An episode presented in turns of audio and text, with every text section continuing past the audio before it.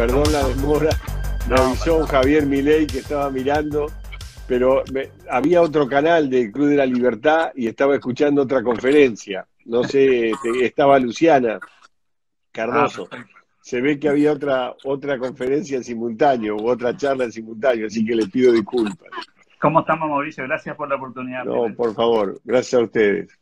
Bueno, en primer lugar, justamente por el título que, le pusimos a este, a este encuentro, eh, pregunta casi obligada, ¿no? ¿Cómo, ¿Cómo es la relación de Mauricio de Alessandro con el concepto de libertad? Bueno, es un virus casi tan eh, expansivo como el coronavirus que, que, me metió Javier Milei en la cabeza. Yo siempre fui liberal en lo político, pero esos liberales que en, lo, económico eran un poquito reticentes, y hace dos años conocí a Javier en un par de programas, nos hicimos amigos, él me privilegió con, su amistad y dándome algunos rudimentos básicos de, liberalismo, me hizo leer y lo más importante, me transformó la cabeza y me convirtió en un, liberal. Soy una suerte de, de recuperado, ando un infectado recuperado. ¿Y antes cómo era esa relación, Mauricio, con la libertad? ¿Cuál, cuál fue el, vínculo siempre? ¿Qué, ¿Cómo se sintió con ese concepto? ¿Rechazaba la idea de la libertad económica? Pero, pero... No, no rechazaba la idea de la libertad económica. Yo siempre fui liberal, como digo, en lo político, siempre estuve eh, muy interesado en los derechos civiles. De hecho, hice eh, varios amparos que, que defendían por ejemplo, el primer anticorralito cuando le sacaron la plata a la gente en el año 2001, varios amparos vinculados a la falta de participación de los ciudadanos en el control de las privatizaciones durante la década del 90, y, he tenido mucha participación en cuestiones que tenían que ver con libertades individuales. ¿no? El primer habeas corpus que se hizo contra la, ciudad de Buenos Aires en el año 86, que podía imponer a través de los jueces de falta eh, arresto, penas de arresto por, por faltas municipales. O sea, siempre estuve del lado de los derechos civiles. Tema económico, la, la formación si bien yo me crié en la universidad de, de, la dictadura en 1976 y en ese momento había así una, un viento que sonaba a favor del liberalismo, que en la práctica la dictadura fue totalmente contraria a las ideas liberales, no solo desde lo político, sino también desde lo económico, ¿no? Acordémonos que se privilegió el gasto público en forma exponencial y eso terminó, y la tablita, una forma de sostener el dólar artificialmente, que terminó con una crisis terrible, de la cual los militares eligieron salir de la peor manera, que fue una guerra contra Inglaterra, así que, pero sí tenía, era, era una época donde los jóvenes estábamos un poquitito más a la izquierda, y después, bueno, poco a poco fui dándome cuenta, primero del gran error de lo que es un Estado grande, de la gran mentira del Estado presente, del Estado benefactor, eh, y bueno, después ya empecé con la lectura últimamente, las lecturas que, me recomendaba Javier y, finalmente abracé un poco esta causa. ¿no? Pero siempre, siempre apasionado también por la política, ¿no? Este, Así es, sí, y eso me permitió conocer el Estado desde adentro. Eh, fui diputado, empecé muy tarde en la política, empecé como diputado a los 53 años, fui diputado provincial y después eh, eh, soy concejal de la ciudad de Tandil, la ciudad donde nací, elegí eso, y eso me permitió conocer gran parte de las, de las barbaridades que se dicen desde el Estado y de la forma en que el Estado se convierte en una carga para todos los contribuyentes y finalmente termina arrasando con la libertad de cada uno. ¿no? Ahora, en, en este presente, Mauricio, bueno, la libertad, como en tantas otras circunstancias, parece estar este, en juego y entonces me parece que por ahí eh, lo, que aparece como concepto interesante para discutir es si usted siente que este, la libertad está en peligro en este contexto. Yo creo que sí, creo que, hay una tentación totalitaria, Alberto, muy, muy importante, y creo que, mira, alguna vez lo conversé con Javier y nosotros tenemos esta idea, el, el 23 de enero el ministro de, Salud, el doctor Girés, dijo sin temor, sin ruborizarse, que el coronavirus no llegaba a la Argentina. Ese era el Estado que tenía todas las herramientas para mirar eso y dijo que no llegaba. El 12 de marzo, o sea, casi dos meses después, el presidente Alberto Fernández recomendó en televisión tomarse un té bien caliente porque era una forma, según él decía, de la Organización Mundial de la Salud, de evitar el coronavirus. El 20 de marzo, es decir, ocho días después del té y de lo que había dicho Ginés, llegó el coronavirus a la Argentina. No había kits, no había camas, no había respiradores, no había suficientes hospitales.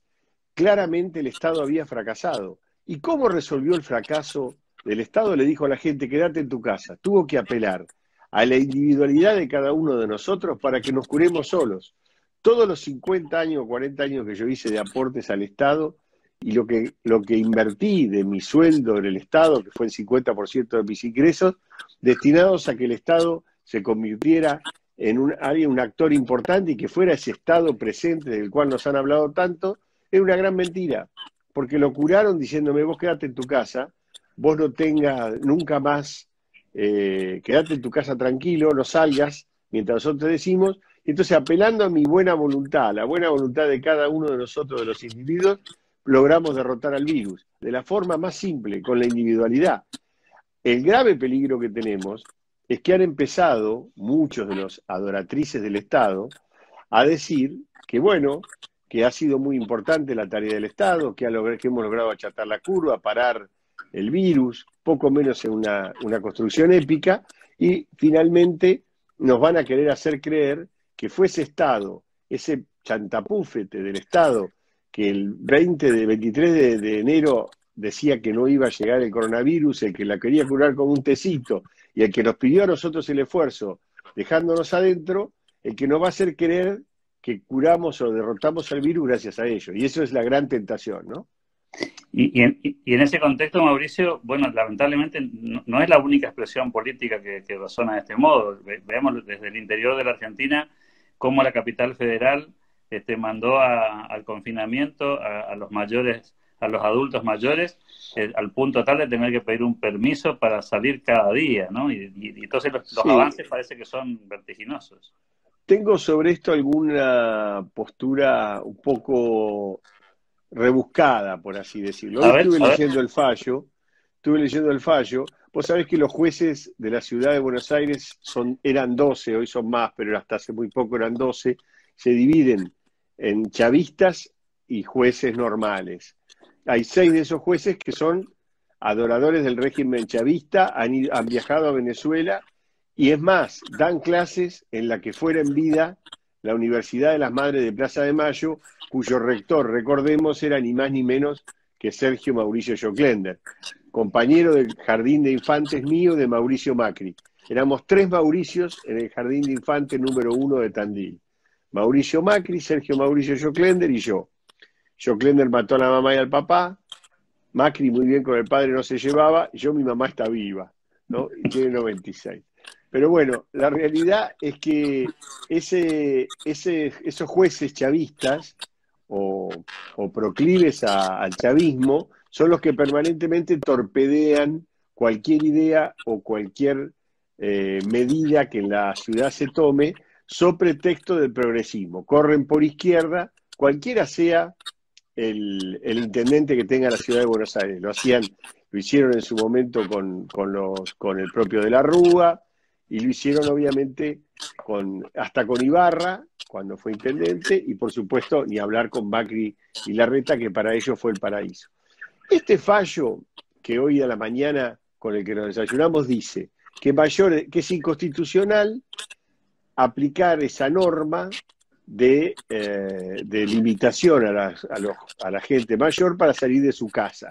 La realidad es que la norma que empezó siendo una norma para meter preso a todos los viejos del mundo, terminó siendo una recomendación. Es decir, es como una bombacha de vidriera, nunca tocó una pelvis, no, no va a ser no se va, no va a tener ningún, no va, no tiene ninguna operatividad. ¿Por qué? Porque lo único que dice es que a los viejos, a la gente grande, hay que llamarla y cuando tienen que hacer un llamado y cuando quieren salir, si se le puede reemplazar su necesidad con un cadete, que son los voluntarios de la reta, no hay ningún problema y eso se va, se soluciona con, esa gente que va y le soluciona el problema, le lleva la receta, le compra lo que necesita.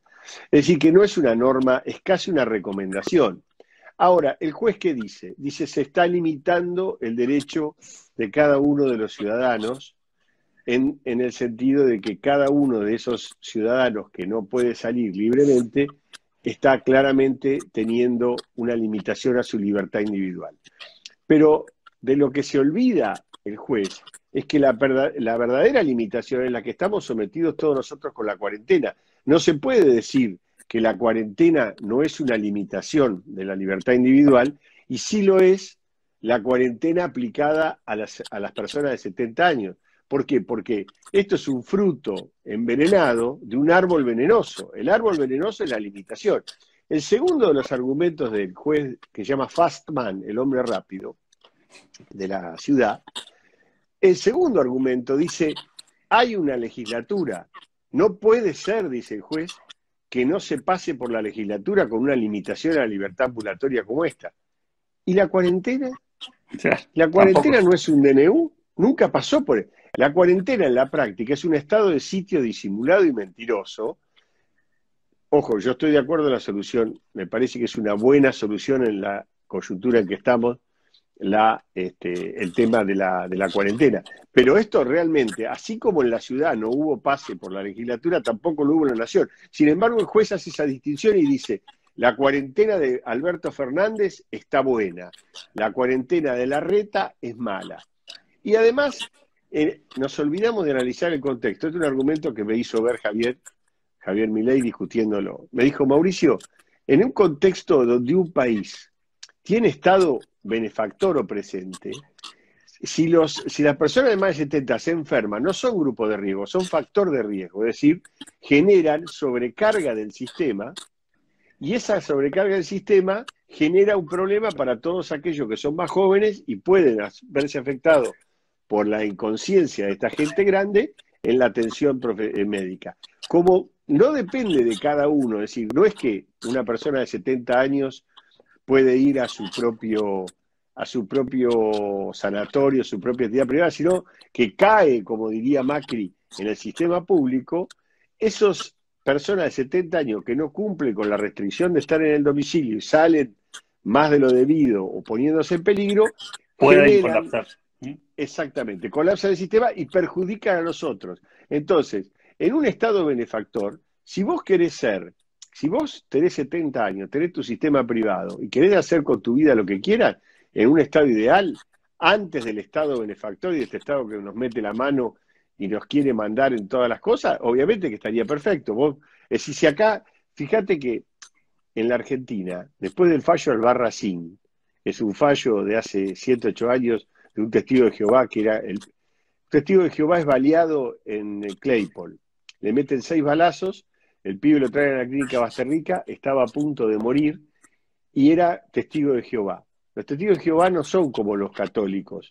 Vos sos católico, te dieron una hostia, te, bautizaron a los tres meses, vos sos católico hasta que te morís.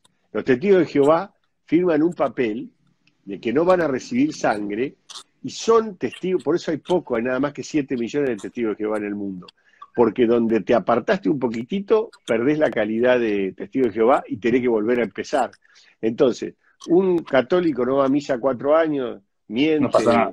No pasa nada. Un testigo de Jehová tiene que arrancar de nuevo, pero por eso el compromiso es escrito y firman de que no van a recibir sangre, no van a recibir transfusiones. En este caso, este muchacho inconsciente, seis balazos tirados en una cama de, la Basterrica, nos viene a ver el papá y nos dice, yo no quiero que se muera, quiero que le hagan una transfusión. La mujer, testigo de Jehová, dice, yo no quiero que le hagan una transfusión y este es el papel. En primera instancia, el juez Maderna Chegaray dijo, es una locura, denle ya mismo, háganle la transfusión porque se va a morir y él, y él no tiene derecho a elegir algo que lo pueda condenar a muerte. Es decir, limitó la decisión del individuo de decidir un tratamiento médico que lo podía llevar a la muerte.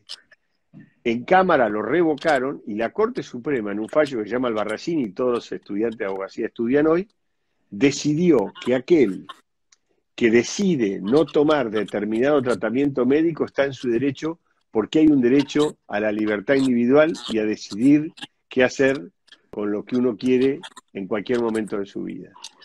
Es decir, que, que eso hoy es casi una, una, en la Argentina, casi una premisa. O sea, uno puede decidir qué hacer con su vida. Por ende, si un viejito quiere salir a los 90 años y empezar a chupar manubrios de los colectivos o, o, abrazarse con todo o molinetes del subte, está en su derecho. El tema es que está afectando, y es ahí donde termina el derecho de cada uno, derechos de los demás a tener un sistema de salud que pueda cubrir las necesidades. Y eso es lo que a lo que apuntaba la ratio ley esta, la ley esta.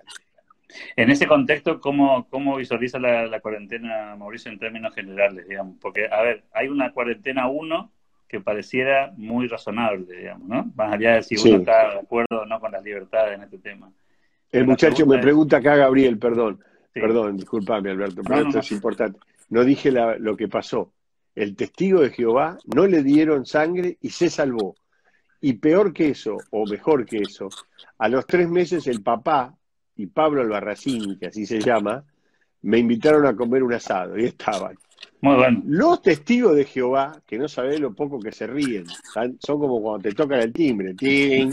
te imaginás que es el paraíso de los testigos de Jehová hoy. Estamos todos en cuarentena, los testigos de Jehová deben estar tocando timbre por todos lados, con éxito absoluto. ¿Qué vas a decir? No hay nadie, no hay nadie. Estamos todos. por, eso decía, e, en esa especie de cuarentena 1, por llamarle de alguna manera, parece que había una especie de consenso bastante eh, contundente, inclusive muchos quedamos ahí como atónitos, ¿no? Ahora la pregunta es, la, cuarentena 2, la cuarentena 3, la que parece que vamos a tener desde el lunes, que es la cuarentena 4, es decir, versiones, digamos, atenuadas de la primera cuarentena, pero que siguen con un estado, digamos, muy policial, que no solamente, y esta es la pregunta, no solamente no te permite salir, sino que si violas la cuarentena, podés ir a parar a una cárcel, ¿sí? o podés tener un inconveniente, o, estar demorado, o lo que fuere. Sí, la realidad es que el gobierno, como todo, por eso hay una tentación totalitaria detrás de esto, que es asustarnos y asustar a la gente. Y lo primero que se dijo que, que aquel que violara la cuarentena por el artículo 203 del Código Penal iba a ir preso hasta 15 años. Pero para que esa figura se aplique, vos tenés que salir, primero, tiene que ser voluntario que vos querés contagiar, ya no salir con coronavirus, sino salir a contagiar como decisión propia tuya. Voy a contagiar. Entonces, tenés que salir con un frasquito de coronavirus en la mano y empezar a tirar, pero no le tenés que tirar a uno. Yo te tiro a vos el coronavirus, eso no es la figura del 203. Podrá ser tentativa de homicidio, lo que vos quieras, pero no es el 203.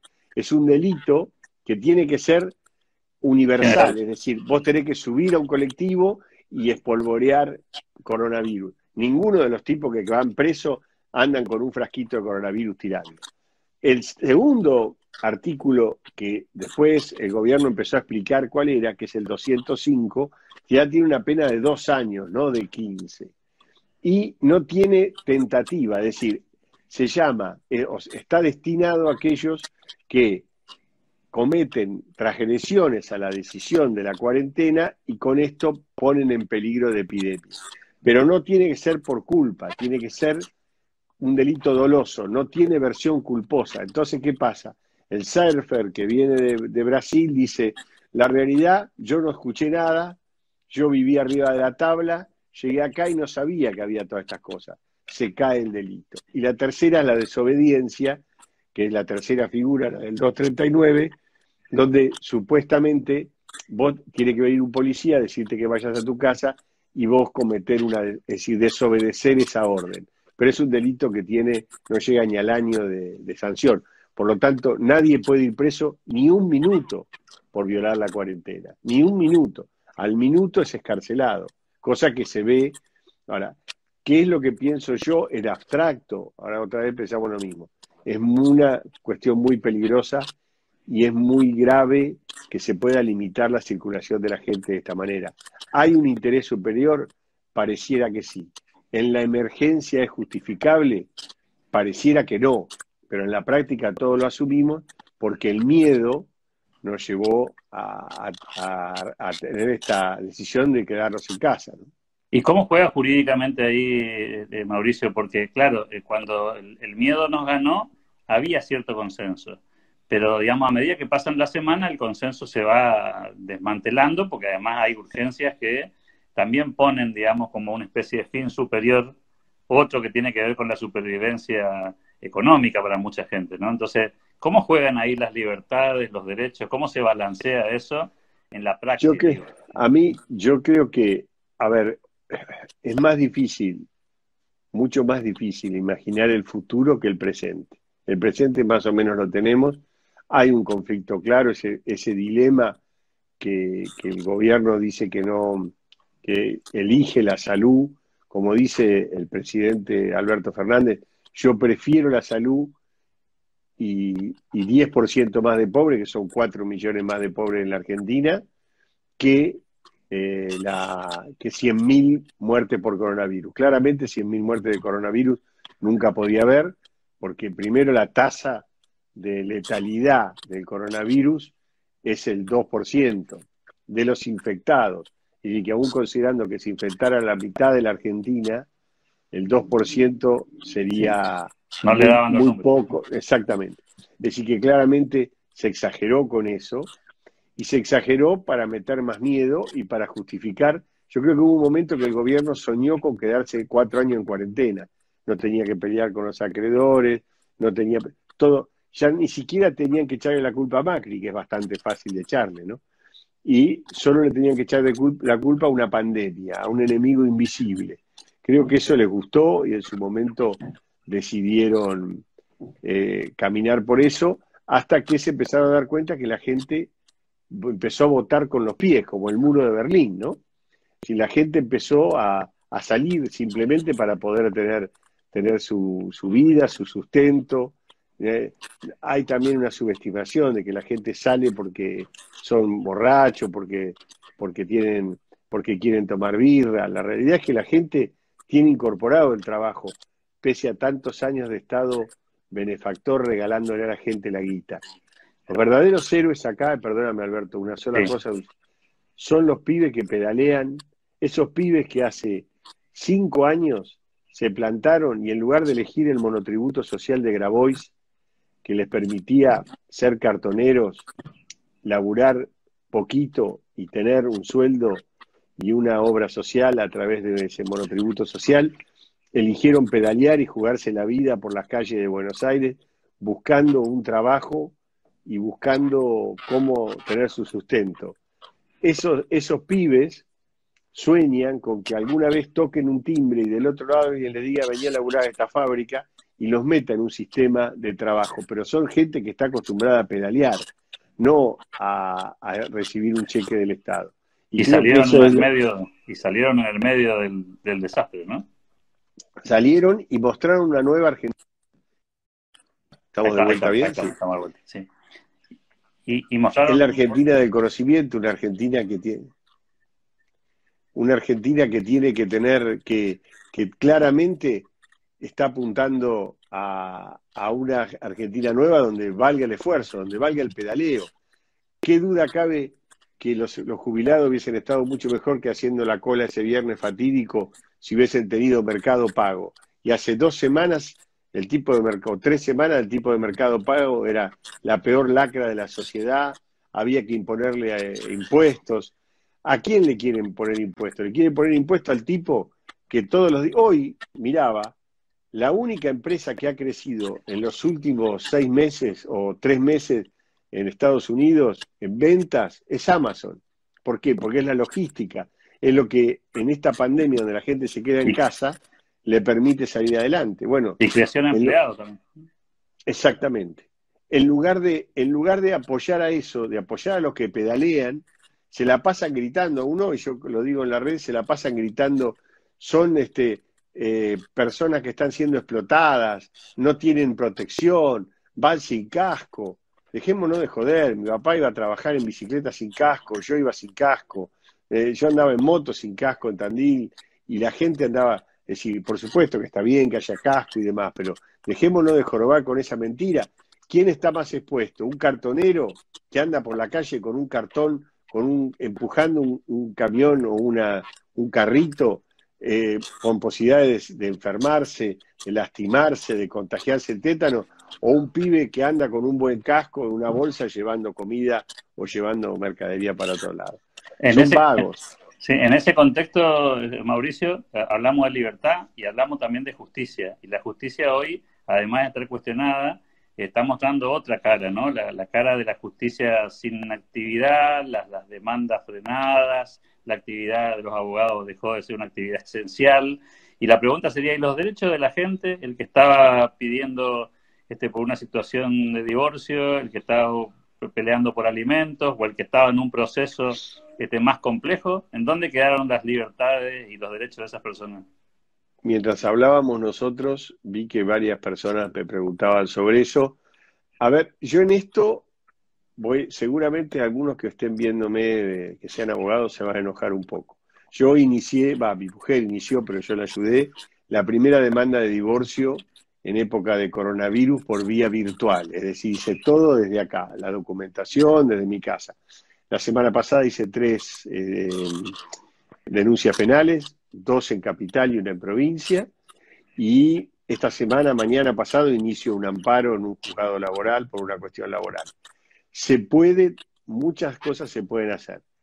El tema de la falta de libertad, Rizo, que es bastante bicho, el presidente del Colegio de Abogados, inventó algo que es que vos decís que, pedís una autorización y el Colegio de Abogados te emite un certificado que dice que vos tenés la matrícula al día y que ejercés la profesión.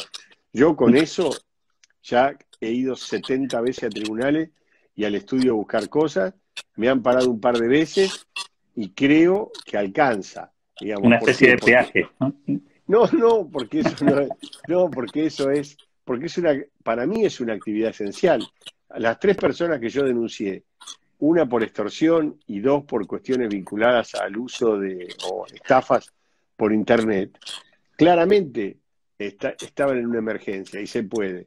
Lo mismo con lo que está parado son los juicios comerciales y las audiencias. Eso está detenido, pero vos, pero no, hay una visión un poco errónea sobre lo que está pasando con la justicia el que, y yo los invito a todos los abogados que deben ser jóvenes, porque esto está lleno de jóvenes y no viejos como yo, eh, hay que empujar y correr el alambre. Se lo dije a mi mujer cuando gritaba hace una semana, no puedo iniciar esta demanda de divorcio.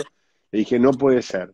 Hacé la demanda, mandala por email, mandá la, la este, planilla y empujá.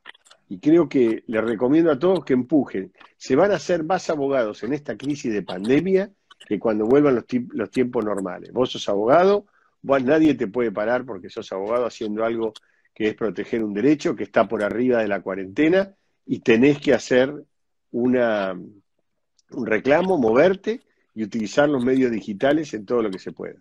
Y del otro lado del mostrador, este Mauricio, la justicia cómo está, porque a ver, usted presenta el expediente, presenta la demanda, consigue finalmente perforar el, sistema e ingresar. Ahora, del otro lado del mostrador, están trabajando. Yo te digo, yo te digo, juicios, el, uno de los juicios es un juicio que tiene que ver con el uso de suplantación de identidad en las redes. Me, lo presenté a las 10 de la mañana por vía digital. A las 3 de la tarde me llamó la secretaria de la fiscal, que creo que es de Upuy, de apellido la fiscal, que reúne las tres fiscalías temáticas de delitos, ciberdelitos en la capital. Eh, hicieron todo lo que había que hacer, hicieron los oficios a Facebook, hicieron los oficios a Instagram, avanzaron en la, en la determinación de quién es la persona y de hecho esa misma noche cerraron la cuenta de donde se estaba ejerciendo un delito. En el de extorsión pasó lo mismo, es una figura pública muy conocida, la que está siendo extorsionada, está fuera del país en este momento. Se comunicaron por con él por vía de WhatsApp, la denuncia la hice yo, pese a que no era obviamente el damnificado.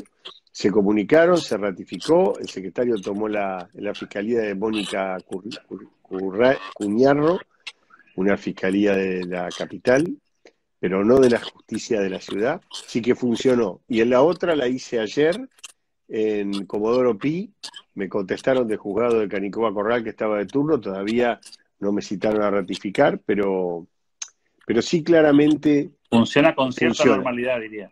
Así es. Ahora, después, claro, en la emergencia aparecen los oportunistas, abogados, jueces, periodistas, oportunistas hay eh, en todos lados. Entonces pasa, 700 tipos se fueron de las cárceles de la ciudad, de la provincia de Buenos Aires con la excusa de que podía venir el coronavirus y hasta el día sábado había un solo caso de coronavirus en las, en las cárceles que era un guardiacárcel, ni más ni menos. Hoy ya no, hoy ya lamentablemente hay tres casos entre los 45.000 detenidos pero la realidad es que muchos aprovecharon para rajarse y muchos abogados aprovecharon para plantear la salida. Ahí sí se da lo que vos decís, ¿no?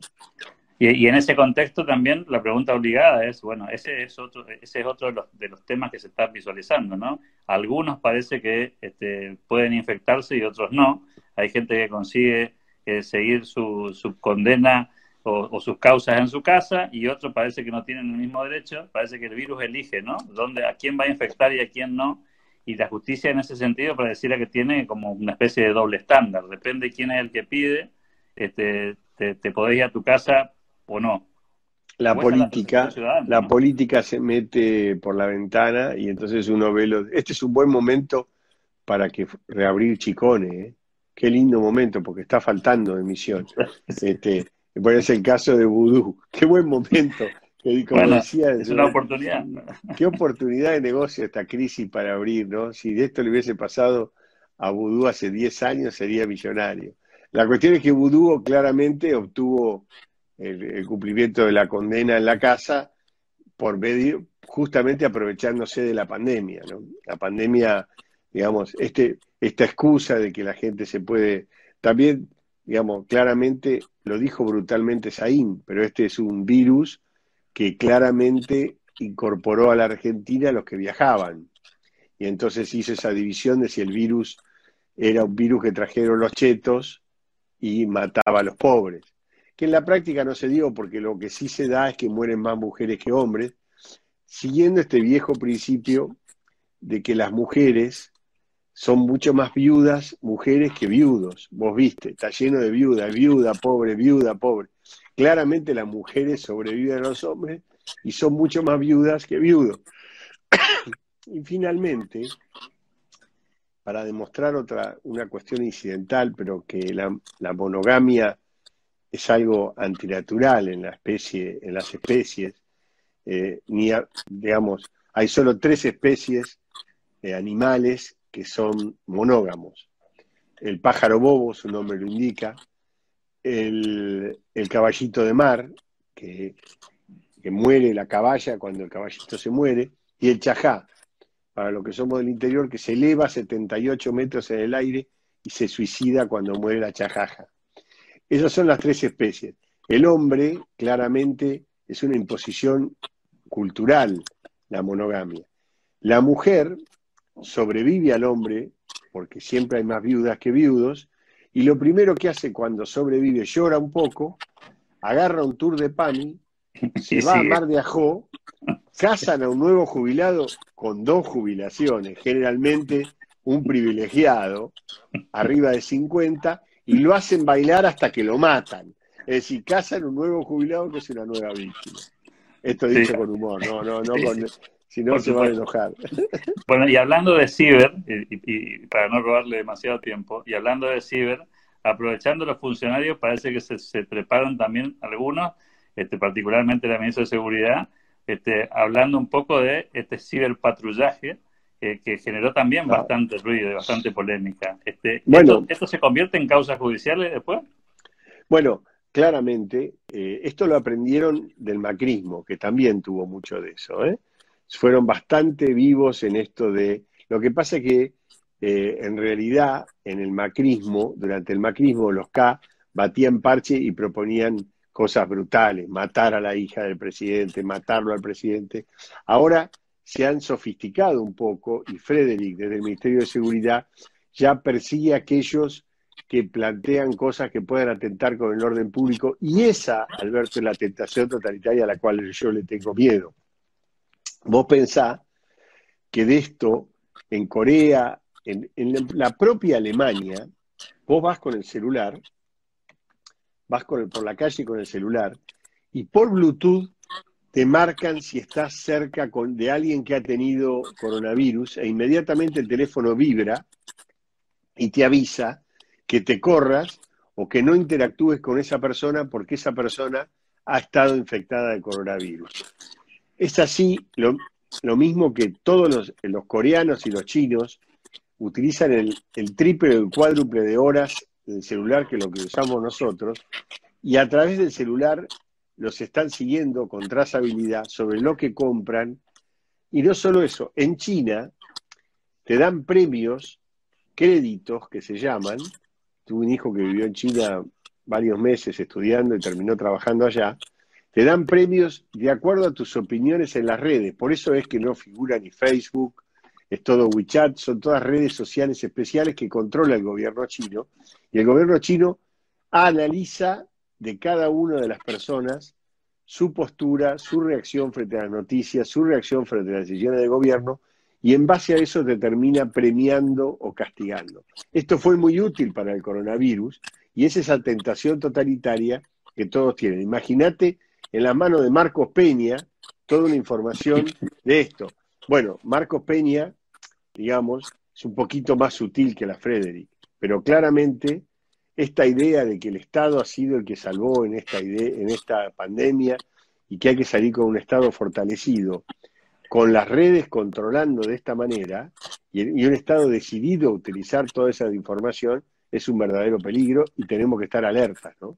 La, última, eh, Mauricio, en, en la ciudad, siendo concejal, eh, habiendo incorporado temas vinculados a la libertad, la posibilidad de conversar con Javier muchas veces, eh, ha marcado la agenda del, concejal Mauricio Alessandro, la agenda eh, de discusión, la del debate y, la de la acción en, la misma ciudad?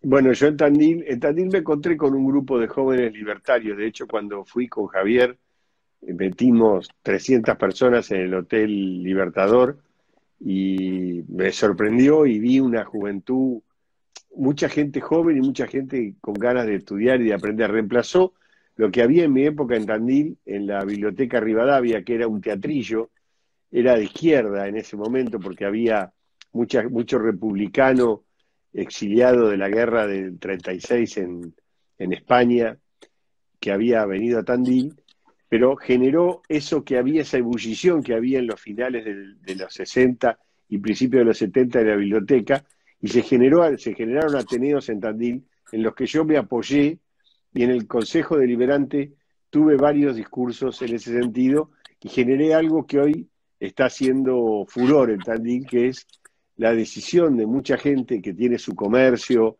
o su pequeño eh, instituto, su pequeño instituto de idiomas, su pequeña pyme, de plantarse frente al poder y exigirle al poder, al poder comunal, provincial o nacional, que se ocupe de ellos, que deje de gastar plata en consumo de gente que en definitiva va, no va a generar puestos de trabajo y que se dé vuelta y le preste atención a aquellos que todos los días tienen su propia industria, su propio negocio y generan empleo. Porque este gobierno se ocupó primero de los 18 millones de planes a los que le dio aumento y soluciones. después se ocupó de los 6 millones de jubilados, de los cuales 3 millones nunca aportaron nada, y les dio un extra a los que tenían menos de 14 mil pesos de, salario.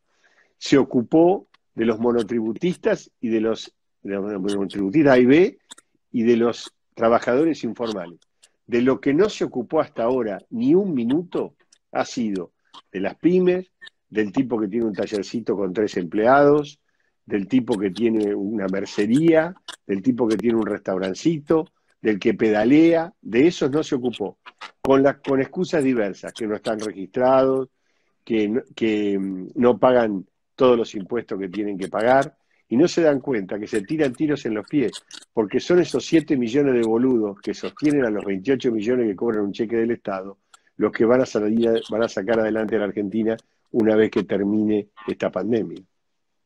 Mauricio Alessandro, gracias por el tiempo, por la disposición de, de la oportunidad que nos ha brindado y ojalá que nos volvamos a encontrar muy, pronto.